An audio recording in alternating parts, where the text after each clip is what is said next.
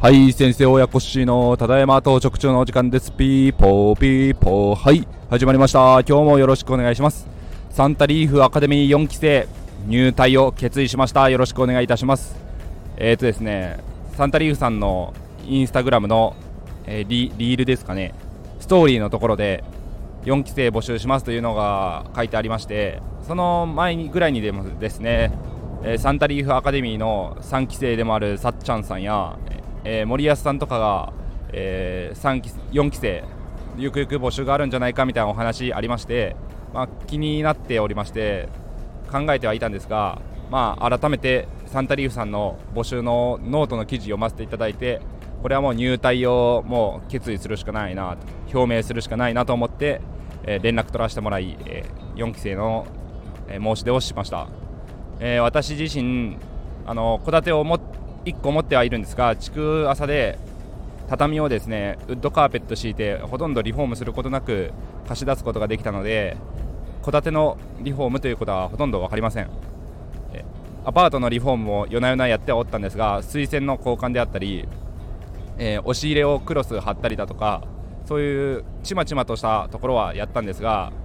あの壁のクロスの貼り付けもあのやったことがないのでそういうところをですねしっかりとまた教わりながら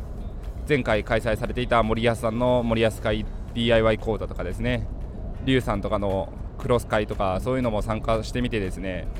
あのしっかりとスキルノウハウを学んでいけたらなと思っておりまして、まあ、学ぶだけではなくて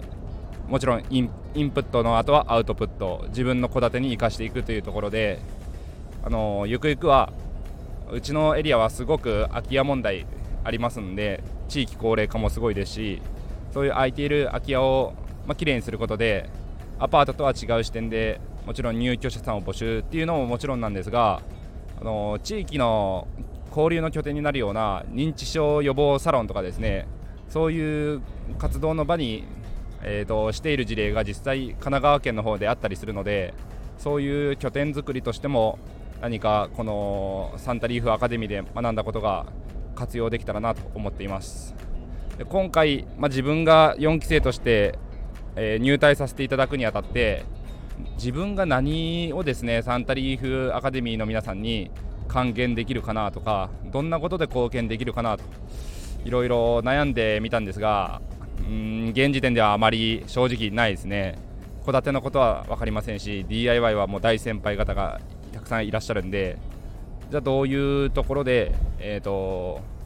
貢献還元できるかっていうとうーんまあ私自身が、えー、と重要な会議飲み会とかでいろんな先輩大家さんに言われるのはなんでそんな考え方に至ったんみたいな形で自分が子ども食堂を、えーこの年ながらにやっていることだったりとかなんでそういう貢献したいって思えるのみたいなそういう部分で、えーとまあ、お話というかありがたいお言葉いただくことが多いんですけどそれを自分なりに今回入隊するにあたって、まあ、言語化できるように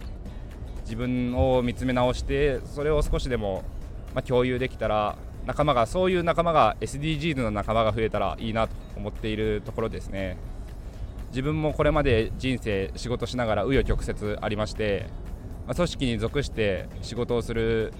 まあ環境の中で、まあ、一会社員というかですね一勤務医として働く中ではその組織の中でどんな貢献ができるかというのを大事にしていきなさいと、えーボスに言われまして例えばもちろん会社で働く以上はお給料いただくわけなのでじゃあその何倍売り上げるつもりでどんな貢献ができるか、まあ、医者においてはどういう診療が強みなのか患者さんにどういう、まあ、メリット健康をもたらすことができるのかと。そういうところを意識しながらチームに対してはどういうところをですね自分の得意な診療分野の、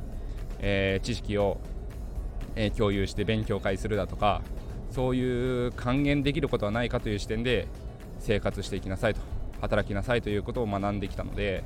今回のサンタリーフアカデミーでも何か少しでも貢献できたらいいなと思っております。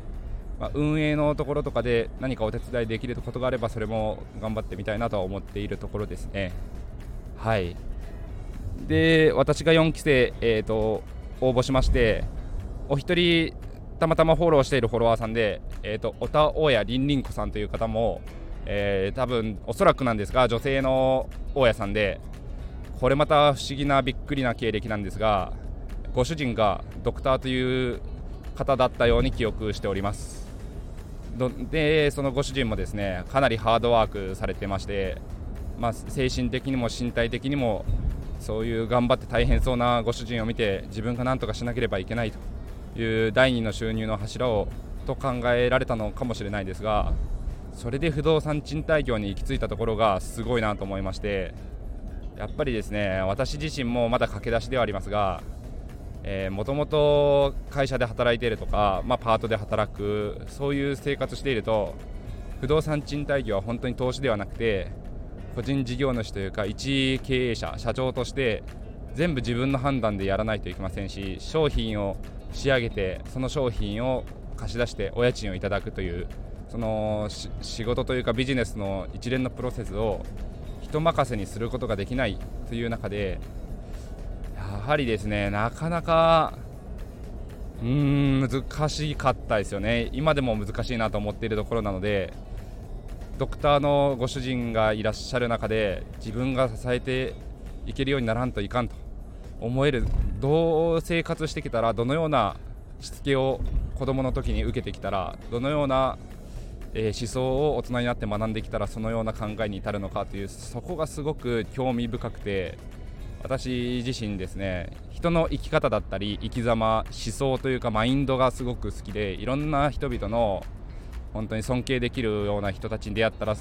なんでそんな考えに至ったんですか？というのをよく聞くようにしていて自分の脳みそのハードディスクにインプットしてるんですけど